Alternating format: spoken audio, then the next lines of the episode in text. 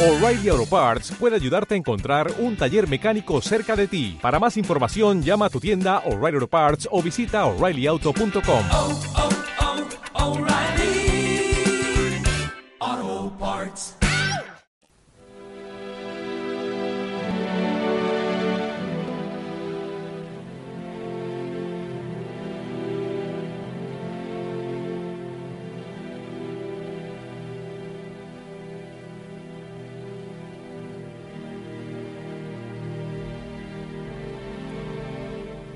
Sextas moradas. Desposorio espiritual.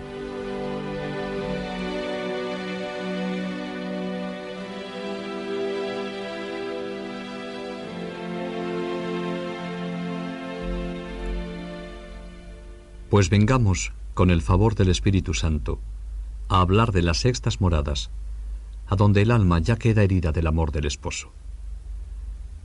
Escribe Santa Teresa en el umbral de las mismas. Ha tomado Dios posesión de esta alma y se ha manifestado a la misma, y en ese contacto profundo se han encendido ardores de amor.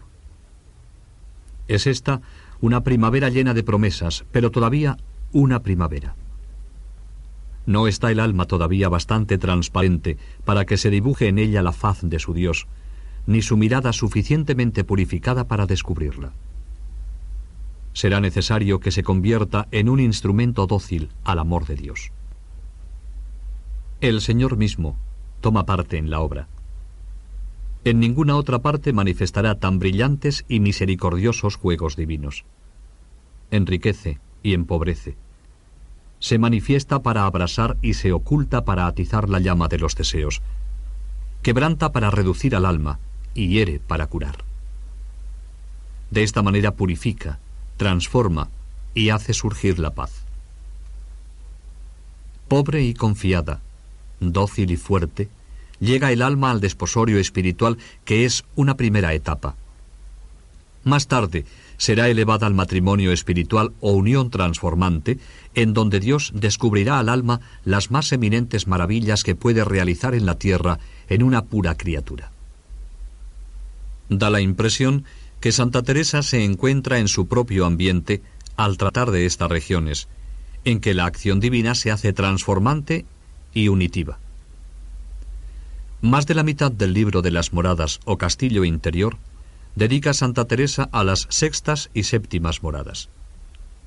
Hay que agradecerle a la santa su amplitud por ser este el verdadero dominio de la sabiduría de Dios, dominio en que establece su reinado en el alma y realiza su gran obra de santificación.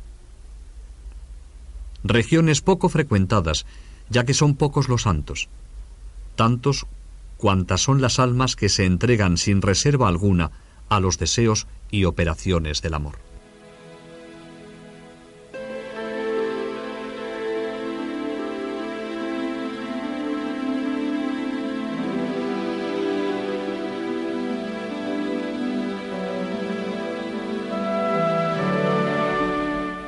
La acción de Dios dentro de las cuartas moradas tenía un carácter intermitente y no afectaba sino a ciertas potencias.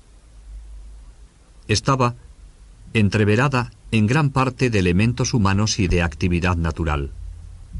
La unión de la voluntad en las quintas moradas ha marcado un progreso muy sensible.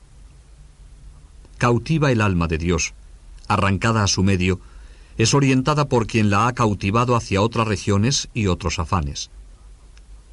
La unión de la voluntad, acción de Dios sobre el alma, constituye una base de partida, pues va a permitir al Señor obrar a su gusto. El sello divino con que ha sido marcada el alma comporta en sí como un presagio del designio de Dios que no revelará su secreto sino mediante la experiencia de las regiones superiores. Por el momento, todo es en el alma oscuridad y nuevos ardores. No obstante, en medio de esta oscuridad brilla una certidumbre, la de que el alma ha estado en Dios. Esta alma guarda la amorosa nostalgia de Dios que se ha adueñado de ella y de las secretas regiones a las que le ha conducido. La mariposilla se halla inquieta, según indica Santa Teresa, y no sabe en dónde descansar. Pues, ¿a dónde irá la pobrecita? Que tornar a donde salió no puede, que como está dicho, no es en nuestra mano, aunque más hagamos, hasta que es Dios servido de volvernos a hacer esta merced. Esa unión es obra exclusiva de Dios. Es Dios mismo quien lleva a cabo la santificación de las almas. Por eso la preocupación de Santa Teresa consistirá en descubrir las falsificaciones que pueden tener por causa la enfermedad, la mala fe o la acción del demonio. Al dedicar Santa Teresa once capítulos a la descripción de las sextas moradas, necesariamente hay que sintetizar. Primero nos fijaremos en los caracteres de la acción divina con el fin de formarnos una idea de conjunto. Después veremos algunos aspectos de esa acción maravillosa de Dios en esta última etapa de la vida espiritual.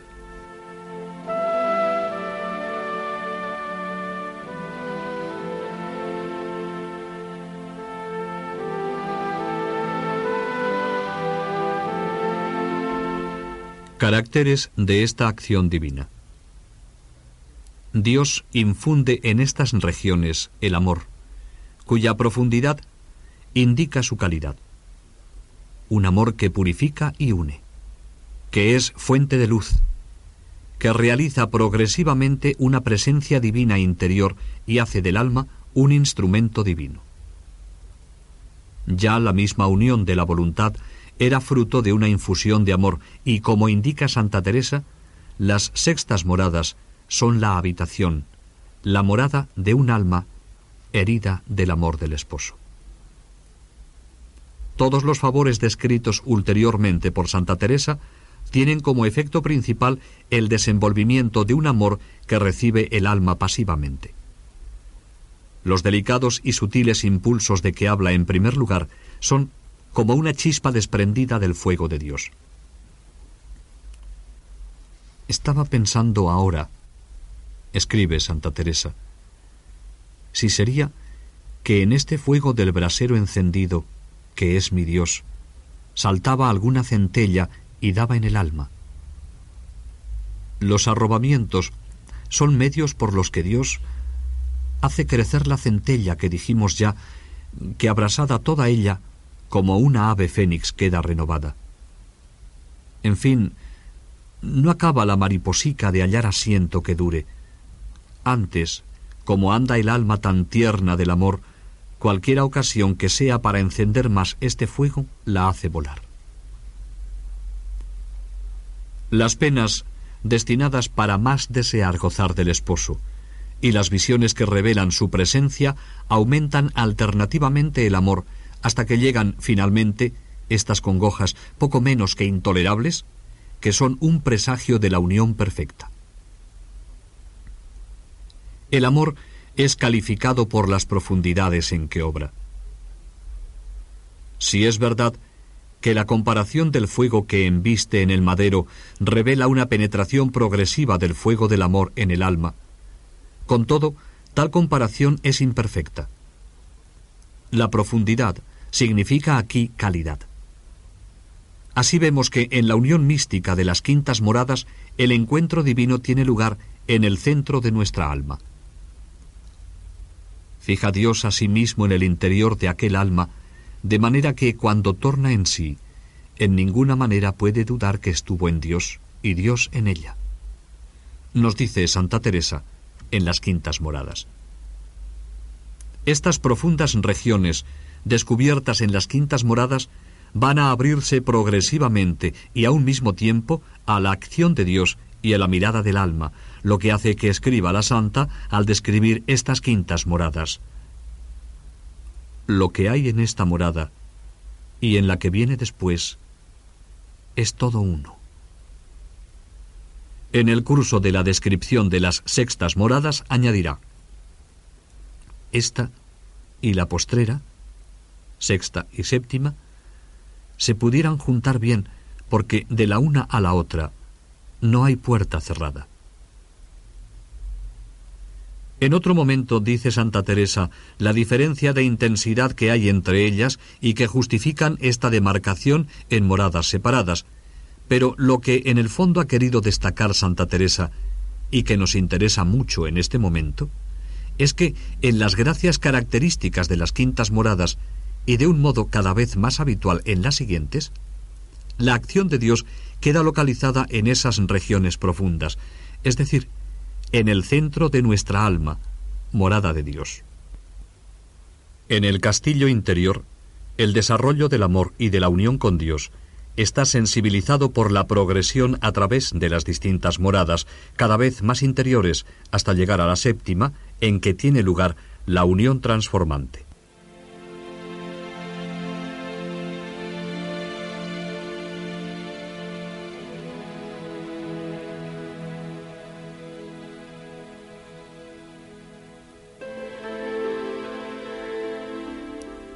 Amor purificador y unitivo.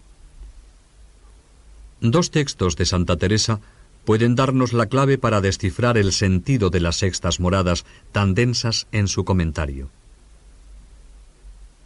El alma ya queda herida del amor del esposo y procura más tiempo para estar sola y quitar todo lo que puede, según su estado, impedir esta soledad. Está tan esculpida en el alma aquella vista que todo su deseo es volverla a gozar. Mas el esposo no mira a los grandes deseos que tiene el alma de que se haga el desposorio, que aún quiere que lo desee más y que le cueste algo un bien que es el mayor de los bienes.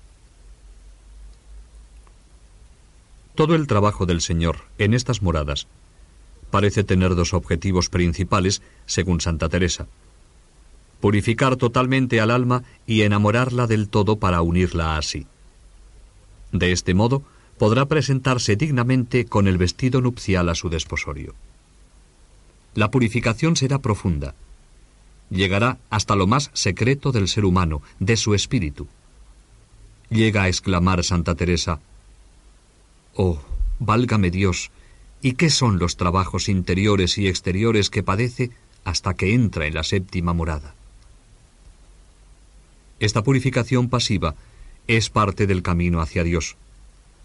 De una manera o de otra, con estas gracias o con otras, el alma, para ir al centro donde mora Dios y encontrarse con Él, ha de purificarse totalmente. Como en el cielo no puede entrar nada manchado, ni sin grandísimo amor, así el alma en este mundo, para llegar a las séptimas moradas, otro cielo, ha de recorrer el camino de la purificación y el de la transformación en el amor. La purificación es renuncia, seguimiento de Cristo, es tomar la cruz, es dejar al hombre viejo y por eso la purificación o noche del espíritu es imprescindible. Santa Teresa, al comenzar las sextas, nos habla de trabajos interiores y exteriores, enfermedades grandísimas, etc. Sin embargo, los trabajos y densas oscuridades no roban la paz del alma. La fortaleza es grande porque está casi siempre tan junta a su majestad que de allí le viene toda la fortaleza. Para conocer un poco la purificación y sufrimientos a que se ve sometida la persona que entra en las sextas moradas, nada mejor que escuchar algo de lo que dice Santa Teresa. Ella habla por propia experiencia y por lo que ha visto en otras personas que ha tratado. Ya el alma, bien determinada queda a no tomar otro esposo. Mas el esposo no mira los grandes deseos que tiene el alma de que se haga el desposorio, que aún quiere que lo desee más y que le cueste algo, un bien que es el mayor de los bienes, y porque todo es poco para conseguir tan grandísima ganancia, yo os digo, hijas, que es necesaria la manifestación y señal que Dios ha anticipado con anteriores mercedes para que se puedan soportar todos los sufrimientos que preceden al desposorio. Oh, válgame Dios, ¿y cuántos son los trabajos interiores y exteriores que padece hasta que entra en la séptima morada? Por cierto, que algunas veces lo considero y temo que si se conociesen antes sería dificilísimo que se decidiera la debilidad humana a poderlo sufrir, ni que se determinara a pasarlo por Dios. Y la causa es que está casi siempre tan unida a su majestad que de allí le viene la fortaleza. Creo que será provechoso que os cuente algunos de los sufrimientos que yo sé con certeza que pasan. Quizá no todas las almas serán llevadas por este camino, aunque dudo mucho de que las almas que de vez en cuando gozan tan de veras de cosas del cielo, vivan libres de los dolores de la tierra de una manera o de otra. Aunque no tenía intención de tratar esto, he pensado que a algún alma que se vea en ello le servirá de consuelo conocer lo que ocurre a la que Dios hace semejantes mercedes, porque verdaderamente les parece entonces que está todo perdido. Va enumerando Santa Teresa una serie de sufrimientos exteriores e interiores que el alma puede pasar en este período, y dice,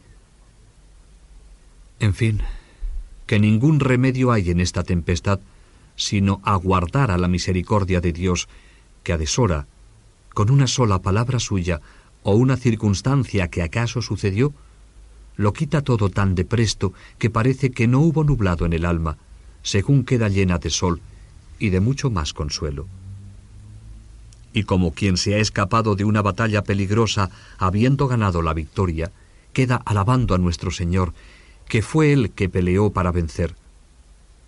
Porque ve muy claro que ella no peleó, que todas las armas con que se podía defender le parece que las ve en manos de su enemigo, y así experimenta claramente su miseria y lo poquísimo que podemos de nosotros si nos desamparase Dios. Parece que ya no necesita reflexionar para entender esto, porque la experiencia de haberlo vivido, cuando se ha visto incapaz de todo, le hacía comprender nuestra nada y cuál miserable cosa somos, porque la gracia, aunque no debe estar sin ella, pues con toda esta tormenta no ofende a Dios ni le ofendería por nada del mundo, está tan escondida esa gracia que ni siquiera le parece que ve una centella muy pequeña de que tiene amor de Dios ni de que lo tuvo jamás. Porque si algo bueno ha hecho, o su Majestad le ha concedido alguna merced, todo le parece cosa soñada y que fue antojo. Los pecados, ve cierto que los hizo.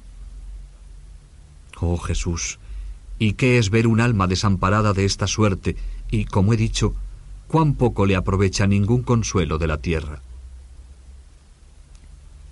Termina este capítulo diciendo, viene ya esta pena grande para entrar en la séptima morada, con otros muchos sufrimientos que algunos diré, porque todos será imposible, ni menos explicar cómo son, porque vienen de otro linaje mucho más elevado que los referidos en este capítulo.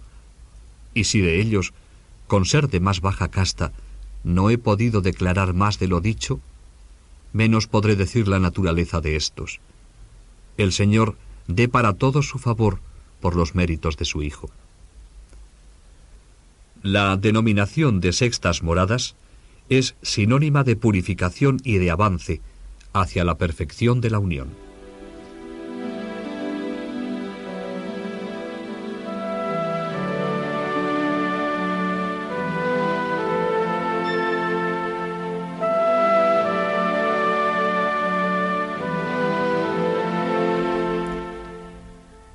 El amor, fuente de luz. Santa Teresa, después de habernos dicho que las gracias de las tres últimas moradas se sitúan en las mismas profundidades del centro del alma, señala como la más notable diferencia entre la gracia de unión mística de las quintas moradas y la unión transformante de las séptimas, el hecho de que la primera, la de las quintas, es recibida por el alma en la oscuridad completa tanto en una como en otra llamada a la unión, el Señor la junta consigo, pero dejándola ciega y muda, como dejó a San Pablo en su conversión, y quitándole el sentir cómo o de qué manera es aquella merced que goza. Porque el gran deleite que entonces siente el alma es de verse cerca de Dios. Mas cuando la junta consigo, ninguna cosa entiende, que las potencias todas se pierden. Y señala la diferencia cuando al referirse a las séptimas dice, aquí, en la unión transformante, es de otra manera. Quiere ya nuestro buen Dios quitarla las escamas de los ojos y que vea y entienda algo de la merced que le hace. Se trata aquí de la luz que distinguía los favores de las sextas moradas de los precedentes. Describiendo estos favores en las sextas moradas comprueba Santa Teresa. Lo que yo entiendo en este caso es que el alma nunca estuvo tan despierta para las cosas de Dios, ni con tan gran luz y conocimiento de su majestad. Parecerá imposible, porque si las potencias están tan absortas, que podemos decir que están muertas, y los sentidos lo mismo, ¿cómo se puede entender que entiende ese secreto? Yo no lo sé, ni quizá ninguna criatura, sino el mismo Creador, y muchas otras cosas que pasan en este estado, digo, en estas dos moradas, que esta y la postrera, la séptima, se pudieran juntar bien. Cuando, estando el alma en esta suspensión, el Señor tiene por bien demostrarle algunos secretos, como de cosas del cielo y visiones imaginarias, esto lo sabe decir después, y de tal manera queda imprimido en la memoria, que nunca jamás se olvida. Estas manifestaciones constituyen parte integrante de los arrobamientos, de tal modo que llega a declarar Santa Teresa, yo tengo para mí que si algunas veces no entiende estos secretos en los arrobamientos, el alma a quien los ha dado Dios, que no son arrobamientos, sino alguna flaqueza natural. Al comienzo de la vida espiritual, se nutría el amor del conocimiento distinto de las verdades de la fe según las leyes psicológicas normales. Cuando el amor ha brotado directamente del fondo del alma, bien sea por oleadas regaladas o en medio de la sequedad sosegada, este amor ha reducido al entendimiento a la impotencia. La oscuridad, fruto de todo ello, se hace más profunda al comienzo de las sextas moradas. Se trata de la noche plena de la purificación del espíritu. Pero, aparte de que estas noches están, algunas veces, surcadas de relámpagos que rasgan su velo denso de tinieblas y que el alma se halla esclarecida por la contemplación infusa sobre ella misma y sobre la trascendencia de Dios, nos encontramos que aquí, en estas sextas moradas, aparecen ya los primeros resplandores de la aurora, que son efectos de la luz que brota del amor. Las verdades sobrenaturales se imprimen en nuestra alma por medio de la fe en el entendimiento y por medio del amor en la voluntad. El entendimiento, iluminado por la fe, no podrá tomar de las verdades sobrenaturales sino el conocimiento de que es capaz, un conocimiento conceptual expresado por las fórmulas dogmáticas. Es entonces cuando el amor comienza su obra. El amor transforma al alma y la une a Dios en una mutua compenetración y una semejanza cada día más perfectas. De tal compenetración brota, gracias al don de sabiduría, una experiencia afectiva y un conocimiento fruitivo. La caridad, participación de la vida de Dios, ha divinizado al alma, la ha hecho sumergirse en Dios como la gota de agua en el océano, y por este contacto le hace experimentar al mismo Dios en sí, y le da, de este modo, lo que se llama conocimiento por connaturalidad. Este conocimiento por connaturalidad afectiva, que procede de ese esbozo trazado en la voluntad por el amor, se hace bastante claro en las sextas moradas, conocimiento que se desenvolverá normalmente con las invasiones progresivas del amor.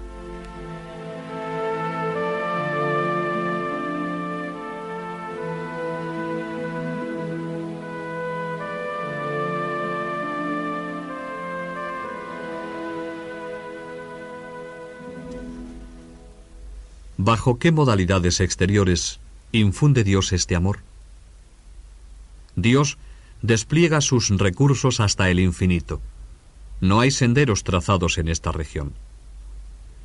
Si observamos estos modos de obrar en las vidas de los santos, vemos que hay una gran diversidad, al mismo tiempo que existe una admirable unidad en la acción de Dios.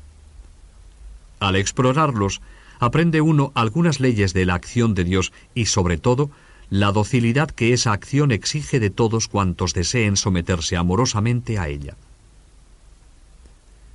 Nos vamos a fijar en Santa Teresa, que nos expone los modos de obrar de Dios, de que ella tiene experiencia con un desbordamiento de vida tan profunda, una penetración y discernimiento tal de lo humano y lo divino, que hacen de las descripciones de las sextas y séptimas moradas unas páginas incomparables por el soplo divino que las anima y por la fineza de la psicología humana que se revela en ellas. Comencemos ahora a tratar de la manera que se porta con ella el esposo, escribe Santa Teresa, y cómo, antes de que del todo lo sea, se lo hace bien desear. En las sextas moradas, esta es la táctica divina, avivar los deseos para acrecentar el amor y conseguir del alma una preparación más activa e intensa para la unión perfecta. Dios aviva esos deseos por llamamientos, en los que se hace presentir por visitas tan rápidas y repentinas que apenas se deja entrever. La herida dolorosa y suave, abierta por la primera entrevista, se ha ensanchado más. La llama del amor sube más ardiente y los deseos de posesión se hacen todavía más vivos. Se lo hace bien desear por unos medios tan delicados que el alma misma no los entiende ni yo creo voy a hacerme comprender. Solo quienes lo han experimentado me van a entender, porque son unos impulsos tan delicados y sutiles que proceden de lo muy interior del alma que no sé qué comparación poner que cuadre. Es muy diferente de todo lo que en este mundo podemos procurar, y aun de los gustos ya explicados, que muchas veces, estando la misma persona descuidada y sin tener la memoria en Dios, su Majestad la despierta a manera de una cometa que pasa veloz o un trueno, aunque no se oye ruido. Mas entiende muy bien el alma que fue llamada por Dios. Siente que es herida sabrosísimamente, mas no atina cómo ni quién la hirió. Más bien conoce que es cosa preciosa y jamás querría curarse de aquella herida. Como le ocurre frecuentemente, Santa Teresa después de haber alegado su incapacidad para explicarlo, precisa y matiza acertadamente su pensamiento. Porque parece cosa contraria que el amado esté manifestando claramente que está en el alma, y parecer que la llama con una seña tan cierta que no se puede dudar, y con un sirvo tan penetrante para que el alma lo entienda, que no puede dejar de oír. Estaba pensando ahora si sería que en este fuego del brasero encendido, que es mi Dios, saltaba alguna centella y daba en el alma, de manera que se dejaba sentir aquel encendido fuego, y como no era aún bastante para quemarla, y él es tan deleitoso, queda con aquella pena, y al tocar hace aquella operación, y me parece que esta es la mejor comparación que he acertado a decir narra otro favor que guarda mucha semejanza con el anterior. También suele nuestro Señor tener otras maneras de despertar el alma, que a deshora, estando rezando vocalmente y con descuido de cosa interior, parece que viene una inflamación deleitosa como si rápidamente viniese un olor tan grande que se comunicase por todos los sentidos. No digo que es olor, sino que pongo esta comparación, o una cosa parecida solo para hacer sentir que está allí el esposo. Origina un deseo sabroso de gozar el alma de él y con ésta queda dispuesta para hacer grandes obras y alabanzas a nuestro Señor. El nacimiento de esta merced es del manantial que queda dicho. Estos favores arrebatan al alma entera hacia la divina presencia que lleva consigo. Otra manera tiene Dios de despertar al alma, y aunque de alguna manera parece mayor merced que las dichas, podrá ser más peligrosa. Se trata de unas palabras que dice Dios al alma de muchas maneras. Unas parece que vienen de fuera, otras de lo muy interior del alma, otras de lo superior de ella. Otras dan en lo exterior, que se oyen con los oídos, porque parece que es voz articulada. Santa Teresa se detiene en explicar esta merced a causa del peligro que estas hablas llevan consigo.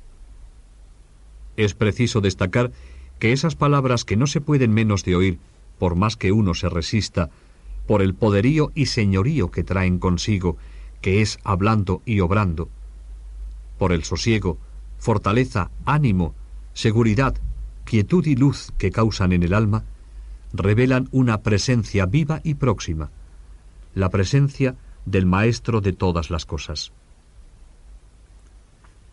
El desenvolvimiento del amor que promueven estas visitas y los sufrimientos que padece sirven de preparación al alma para esa entrevista del desposorio en que se intercambian las promesas. Vemos cómo en las sextas moradas el alma vive en estrecha intimidad con su Dios, pero al mismo tiempo no deja de desearle.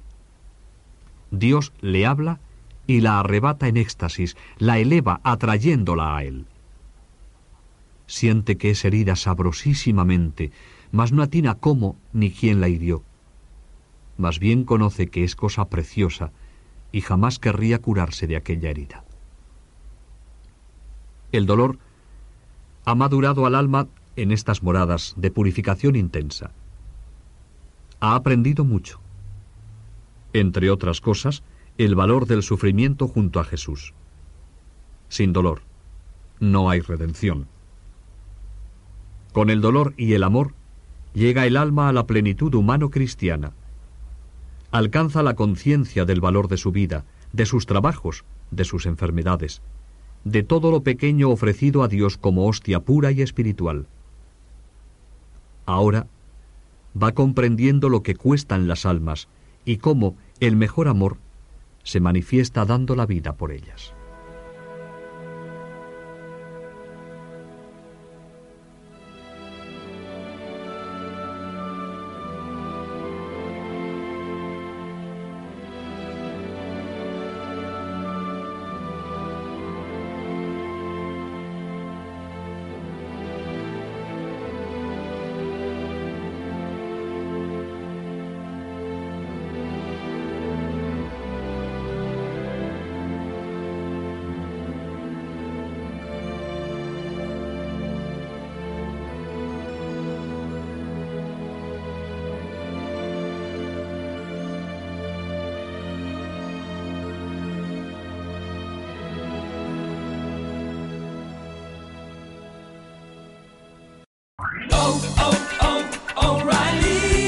¿Necesitas ayuda? En O'Reilly Auto Parts te ayudamos. ¿Necesitas algún consejo? Te aconsejamos. Nuestros profesionales en autopartes están siempre disponibles para ayudarte a encontrar lo que necesites. Excelente servicio al cliente es solo una de las ventajas que ofrece O'Reilly Auto Parts. Los profesionales en autopartes. oh, oh,